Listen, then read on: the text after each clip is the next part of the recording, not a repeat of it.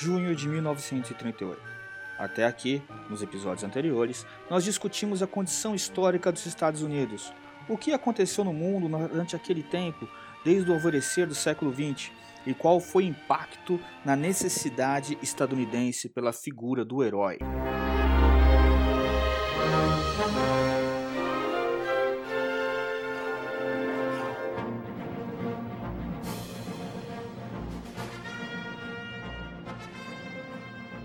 Mas a editora que se tornaria famosa por publicar as histórias em quadrinhos de super-heróis, a DC Comics, ela não surgiu com o Super-Homem.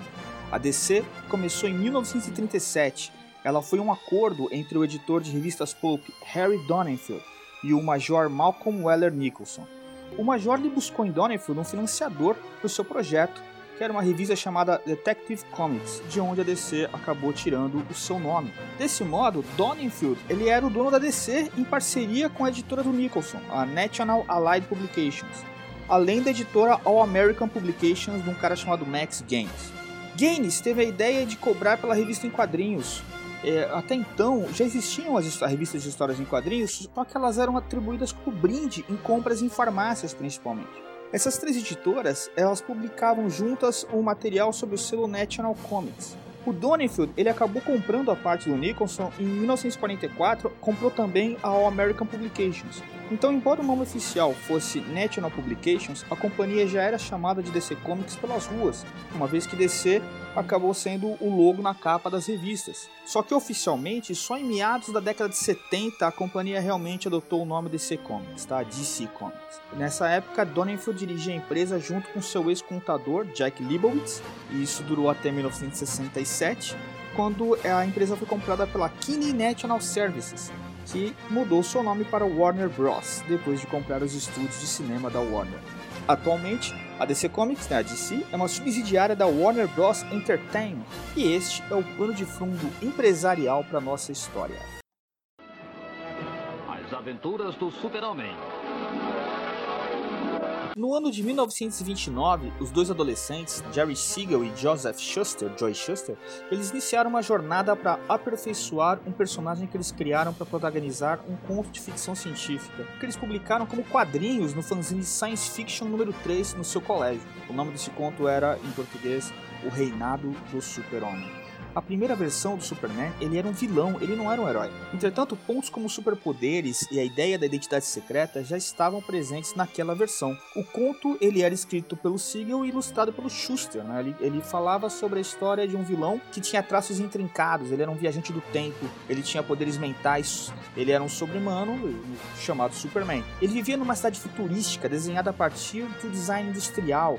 E em 1938, quando a revista Action Comics número 1 apresentou ao público uma versão reformulada do personagem, a edição foi um sucesso instantâneo de vendas.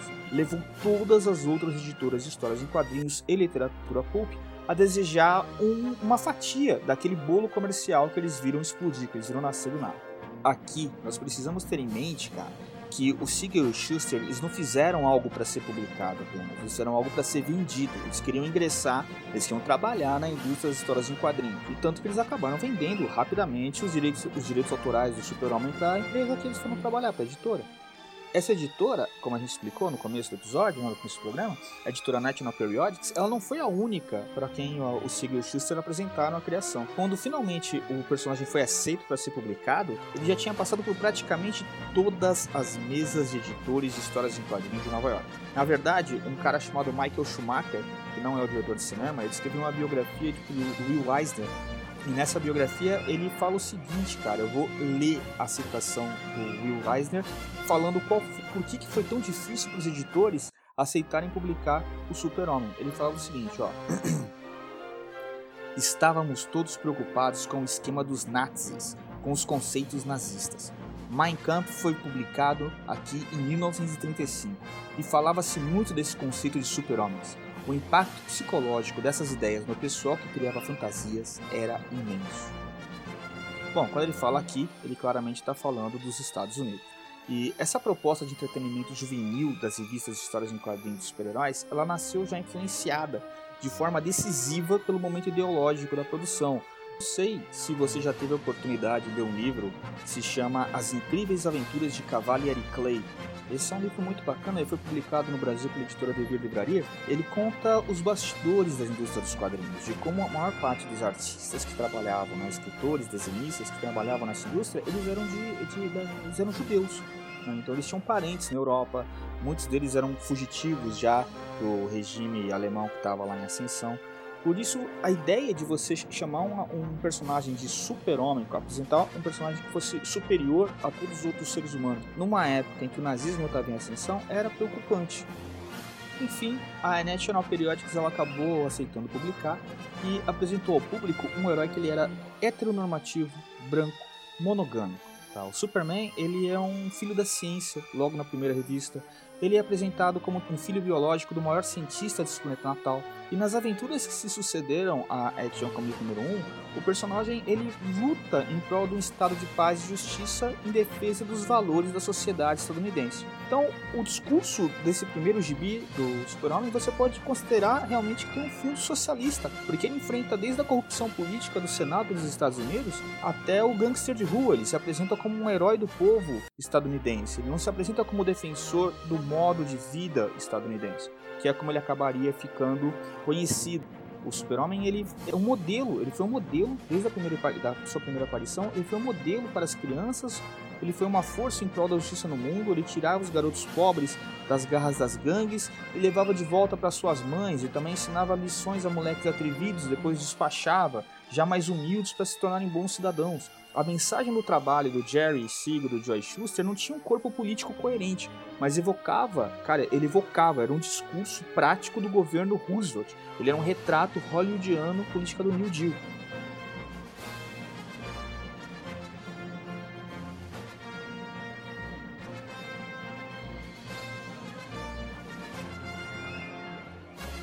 Nas primeiras aventuras do Superman, ele não voava. Na primeira história de Action Comics, número 1, ele não voava, ele era capaz de saltar sobre os edifícios da sua cidade, que era uma cidade parecida com a Nova York dos anos 30. Era um mundo fictício, mas ele era assombrado pelas mesmas injustiças do mundo real dos seus leitores, e como a tirania, a pobreza, a corrupção política, desemprego e violência. Isso é o que foi o Super-Homem. É, antes de começar a, a, descascar o personagem, vamos falar o seguinte: vamos falar do pai dele biológico, Jor-El. Jor-El ele é apresentado como um gênio isolado, incompreendido pela sociedade que o cercava, que é a sociedade cripto. Ele é detentor de um conhecimento que e ele se recusava a se submeter à política. Se você é um leitor do Superman, uma leitora do Superman, você sabe que nas suas aventuras ele protege a Terra de, invasões colonizadoras, né, tecnologicamente superiores, mas moralmente inferiores. São incapazes socialmente né, de lidar com as diferenças entre as raças que compartilham a vida no universo. Então, você também tem esse discurso focado na origem do super-homem. Sem falar também na questão do pai biológico do Jerry Siegel, que ele foi assassinado em 1932. Para o Siegel, a ideia do homem ideal, não por coincidência, é uma figura paterna à prova de balas que combate o crime. O, a figura do herói para os autores ela é representada pelo indivíduo que ele é capaz de zelar pela ética do trabalho como meio de fortalecer a economia de uma sociedade que está ali ainda idolatrando os gangsters. Os vilões são aqueles que de alguma forma violam o pacto de reestruturação da nação, violam o New Deal. São políticos corruptos, assaltantes de bancos e ladrões comuns, ladrões que roubam do, do, do trabalhador estadunidense o fruto do seu trabalho. Quando você vê tudo isso condensado em 13 páginas de quadrinhos, você entende que a Action Comics número 1 ela não se deu bem nas bancas. Ela foi uma explosão de vendas que começa com força e nos meses seguintes vai se transformando como numa bola de neve. Ela se torna o padrão da indústria para o mercado de histórias em quadrinhos de super-heróis. Então, mas o que não é mostrado no início da revista, além das influências do Doc Savage, né? Bom, claro que um leitor de quadrinhos daquela época, um leitor de Pulp Fiction daquela época, reconheceu muito o Doc Savage no, no Super-Homem, né? Uma coisa que fica meio por baixo do pano é exatamente a questão de uma, uma releitura do John Carter do conto Uma Princesa de Marte, publicado em 10 de outubro de 17, né, de 1917, pelo Edgar Rice Burroughs. Essa é uma história que narra as aventuras de um ser humano transportado da Terra para Marte, e lá ele se descobre possuidor de super força, super resistência, super velocidade, devido à diferença entre o planeta Terra e o planeta Marte na questão da gravidade. Em síntese, você olha e você reconhece exatamente que John Carter sai da Terra, um planeta com uma gravidade maior do que Marte, em Marte ele tem esses poderes que eu falei, né? Força, velocidade, resistência. Enquanto que o Super-Homem sai de um, de um planeta maior que a Terra, que é Krypton, e quando chega na Terra ele vai ter os mesmos poderes em relação a gente.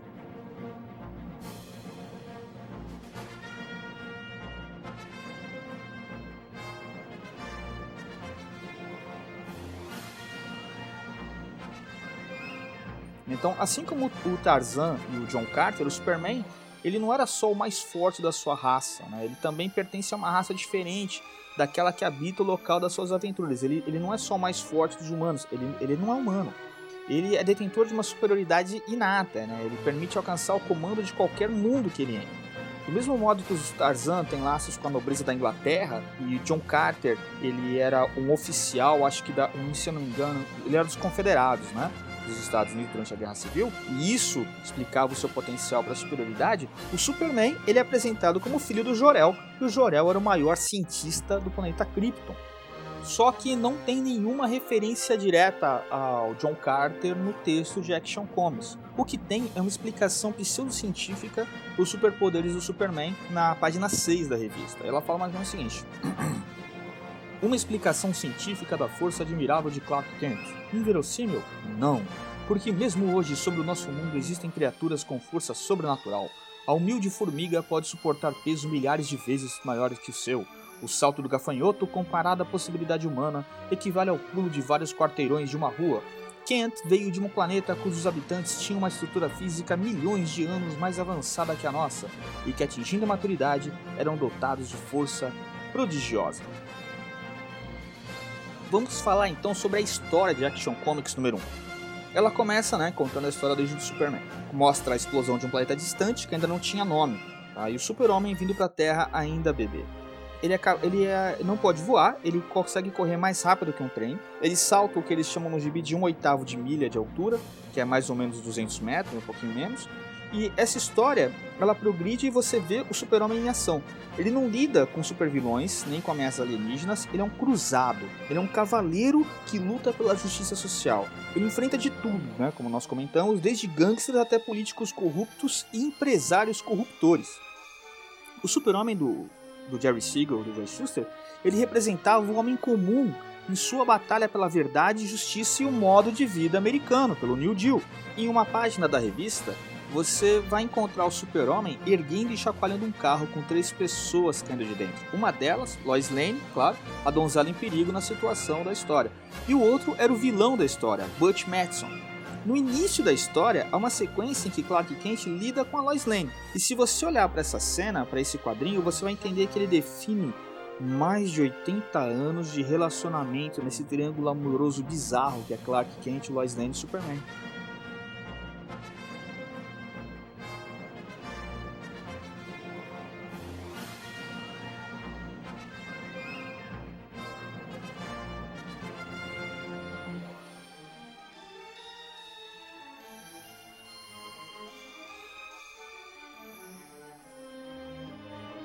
O Clark chega nela e pergunta: Por que você sempre me evita na redação? É, eles estão dançando nessa cena, assim. Né? Lois se afasta do Clark e responde: Por favor, Clark. Bitch, please, né? Por favor, Clark. Eu estive rabiscando histórias tristes o dia todo. Não me peça para narrar mais uma. Mencionei essa página porque se você for para a capa do Action Comics número 1, você via algo que nunca tinha sido visto em 1938, né? Você tinha aquele fundo amarelo vivo, assim, uma coroa dentada em vermelho, né? Sugerindo uma explosão de poder puro nas cores do super-homem ao redor do super-homem. Então você tinha o nome da revista em arte daquele estilo que chama Art Deco, né? O, o logo da Action Comics, o número da edição, o seu preço exorbitante de 10 centavos de dólar, mas nenhuma menção ao nome do personagem não há nenhuma chamada de capa. A mensagem que você tem é totalmente visual, ela é sucinta. Esqueçam as palavras, é hora da ação. O que um herói faz aqui conta mais do que as palavras, conta mais do que aquilo que ele fala. Desde a capa, a primeira cena, que pode ser considerada a primeira cena da história, o super-homem está em movimento. Super-homem, ele é um herói do povo, como a gente falou, e ele é uma reação humanista àquela grande depressão que começou 10 anos antes do lançamento dele, né, em 1929, e ao avanço científico é, desregrado. Ele é uma resposta ao processo industrializador sem alma. Ele é um resgate da memória coletiva, da ação coletiva. A negação daquilo que a Ayn Rand prega naquele A Revolta de Atlas, né? Não surpreende o sucesso dele entre a classe operária oprimida. O Super-Homem ele mostra o triunfo do indivíduo de base sobre a opressão industrial. Essa capa ele se ergue sobre o ponta do pé esquerdo. Baixe essa capa no Google se você puder agora, ou se você estiver ouvindo no, no telefone, baixe quando chegar em casa e olha. Ele está sobre o ponta do pé esquerdo, numa leveza, quase flutuando, com um carro erguido sobre a sua cabeça, enquanto homens de ternos se apavoram. Claro, você não sabe nem se esse personagem é um herói ou um vilão, para começo de conversa. Naqueles homens, daquele estilo de roupa, de terno, você identifica a figura dos gangsters daquela época. Aquela aura mítica dos episódios anteriores que eu falei sobre a figura do gangster. Já na capa, na capa, na primeira cena da sua primeira aventura, o super-homem se apresenta como superior aos gangsters. Ele é um novo modelo de comportamento masculino. Em sua versão Clark Kent, que é, ele se apresenta como o nerd definitivo, o homem modelo que é o super-homem. Quem nunca se sentiu na vida bobo, desajeitado, incompreendido? É, essa, essa é a sacada do personagem. Ao fim da primeira história, o herói já tinha aprendido cinco infratores, combatido a corrupção e, pô, 13 páginas. Certo? Hoje em dia, para contar uma história boa, os editores estão de seis edições. Pensa o seguinte: a DC Comics, ah, a National Periodics, né, desculpa, ela não estava preparada, não tinha antecipado nada poderia dizer o que seria essa, essa explosão de popularidade do personagem. Na edição número 2, a revista do Super-Homem, ao preço de 10 centavos de dólar, se tornou a primeira revista da história da indústria dos quadrinhos a vender mais de um milhão de cópias.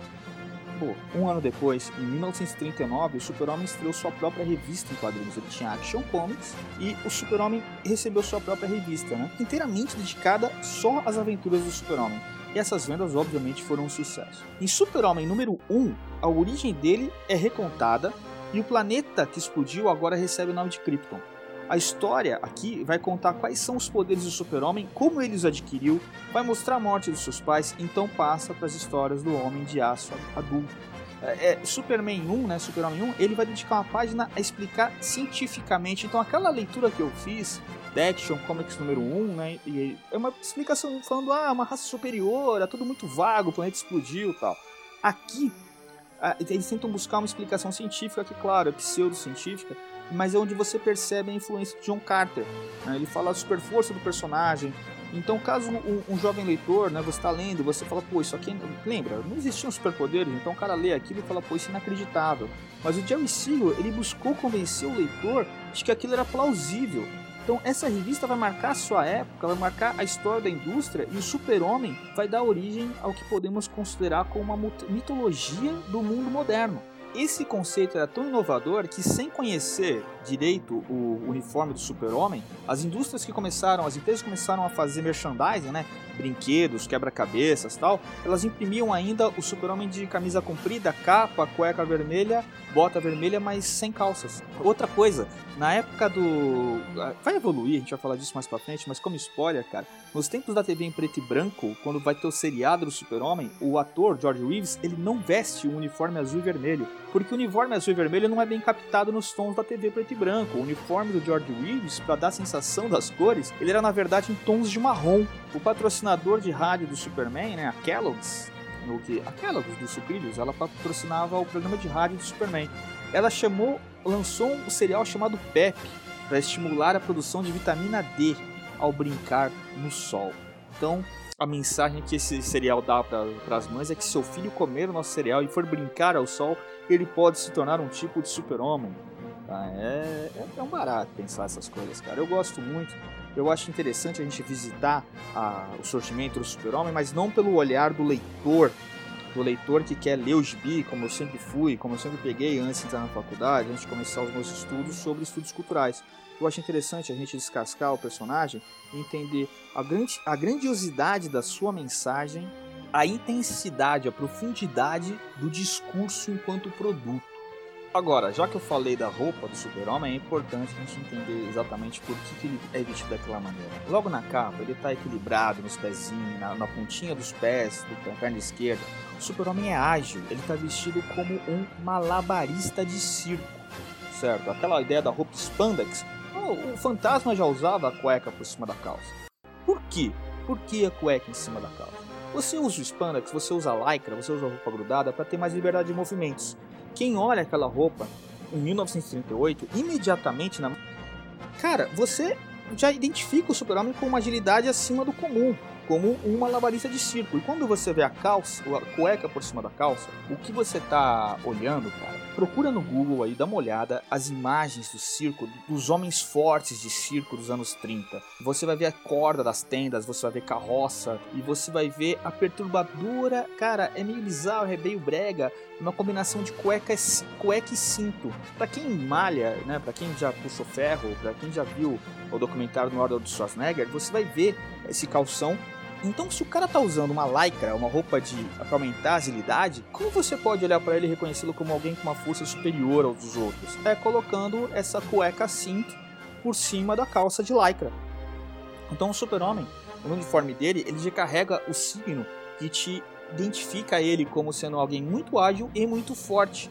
Cueca sobre as calças, eles eram, eles eram significantes de força, de resistência, de ultramasculinidade em 1938.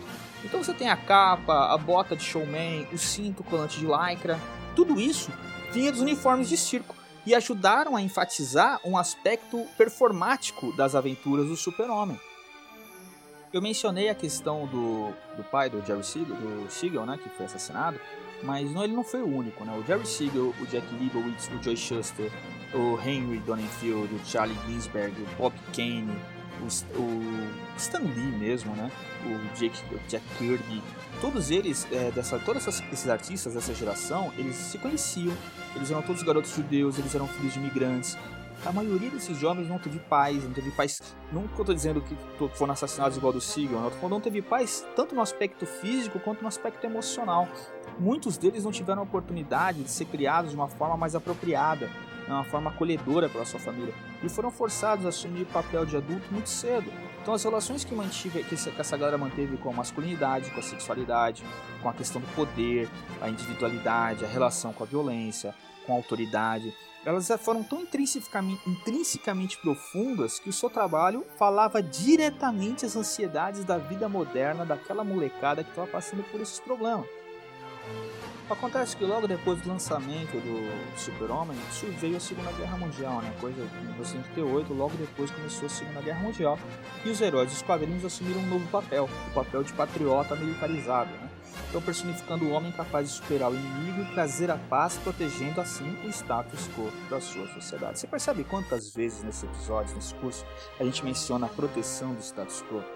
Cara, quantas vezes você olhou é, para uma história em quadrinhos de super-heróis e o herói estava detendo um assalto a banco? Tá? Isso é muito importante de você perceber. Tá? O, o super-homem aqui, nessa época, ele vai se dedicar a alcançar um estado de justiça e paz, defendendo os valores da sociedade dos Estados Unidos, que ele representa, mas por não lutar, ele não luta, presta atenção, ele não luta por uma condição de igualdade e justiça social plena. Ele se limita a batalhar pela manutenção de uma lei e de uma ordem de combate a crimes contra a propriedade privada. Tudo bem? Isso é importante você saber. Quando a gente Fala, mas o Superman, cara, ele não tá alterando, ele luta pela justiça e pela paz de acordo com aquele sistema. Bom, ainda, ele, ainda que ele defendesse, ele defende né, a integridade humana contra manifestações violentas, ele defende as pessoas contra a violência. Vamos ressaltar aqui: essas manifestações incluem a reação de quem é oprimido contra a política opressora, e quando isso acontece, o Superman vai contra o oprimido personagem luta pelo resgate de um passado que deve ser restabelecido como presente contínuo. Ele luta pela hegemonia de determinados setores da sua, da sua sociedade sobre as demais, num discurso que naturaliza essas relações, cara. Então, os. Bom, é, a gente já falou dos poderes dele, né, cara? Esses, os poderes dele vão, vão surgir, vão, vão evoluir de acordo com as necessidades da representação do masculino supremo. Né? Então eles, ele não podia voar quando ele surgiu. É, esses poderes vão evoluir mais na década de 50 e vão poder ser compreendidos, cara, a necessidade da evolução dos poderes do super-homem em todas as mídias. Por exemplo, a Kryptonita não surge no quadrinho, surge no rádio, a gente vai falar do programa do rádio mais pra frente, mas como uma justificativa cultural para a própria existência do Superman como personagem. Por que isso? Por causa da União Soviética e da corrida espacial. Para ser reconhecido como super, o homem tem que ser capaz de fazer ação frente às possibilidades tecnológicas do, do seu rival. Ufa, quanta coisa que eu falei, cara. Bom, enfim. Esse episódio tem que acabar então com você entendendo que o que eu tô falando aqui é que as histórias em quadrinhos do Superman, eles, elas vão, desde a primeira edição, elas vão dar o norte, elas vão fazer o caminho por onde vai seguir essa indústria. E na Era de Ouro, elas vão toda essa indústria dos quadrinhos super-heróis, e principalmente Super-Homem, vai contribuir para perpetuar um estereótipo de papel de gênero masculino. Analisar o super-homem como produto é um ponto de partida para um processo de desconstrução. Tá? É isso que evidencia a importância de se discutir sobre gênero e mídia em todos os espaços da sociedade em que ocorrem relações sociais, o que inclui, por exemplo, a escola.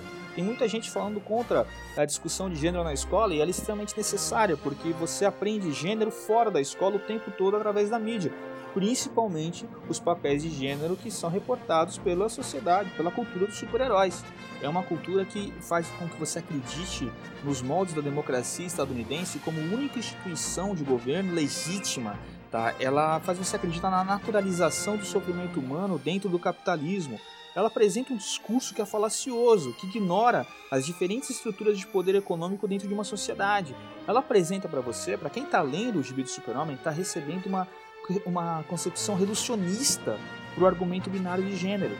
Essa, o estudo da, das histórias em quadrinhos, então, vai servir como caminho para o entendimento de como um processo cultural pode ser criado através da formação de vínculos e da participação dos indivíduos. Como que isso pode contribuir para a criação de uma identidade própria do leitor e para a sociedade em que esse leitor está inserido em um determinado período histórico. E isso é reflexo da construção identidade, da identidade dos sujeitos esse é o assunto que nós vamos focar depois na segunda metade dos episódios da, desse curso, né? Dessa temporada. Bom, eu sou o Francisco, professor Francisco Nascimento, doutor Careca. Este é o Careca de Saber, um podcast de difusão científica e crítica cultural. Nós estamos ao ar com episódios novos toda terça-feira às 10 horas da manhã. E na próxima terça-feira eu vou apresentar para vocês os mineradores da Era de Ouro. Eu gostaria de bater esse papo a respeito da identidade dos, dos artistas que criaram essa era, porque nós consumimos o produto. Mas lembra que todo produto de mídia, todo discurso, ela tem três partes diferentes. Tem o narrador, né, tem o enunciador, tem o enunciado e tem o ouvinte. E você que está acostumado aí a ser sempre o ouvinte, a ser sempre o consumidor dos quadrinhos super-heróis, o Careca de Saber te convida a pensar um pouco a respeito da mídia que você consome. Lembra, eu tenho uma enorme coleção de quadrinhos. Um dia eu posso contar aqui um pouco da minha vida e do grande apocalipse da minha adolescência, que terminou com a fogueira, com a fogueira na churrasqueira da minha casa de 3.632 gibis. Cara, eu não tô falando para você que a cultura de, que a cultura pop é ruim. Eu tô te convidando a não ser feito de bobo, a não ser manipulado, a não ter a sua identidade cerceada por um discurso ideológico e político que vem de outro país. É isso que eu estou te sugerindo. Beleza? Para participar, mande e-mail para careca.saber.gmail.com. É, esse endereço de e-mail também recebe mensagem de voz. E eu agradeço muito os toques, o feedback que eu tenho recebido. Estou aprendendo a editar melhor o podcast. Muito obrigado e nos vemos semana que vem.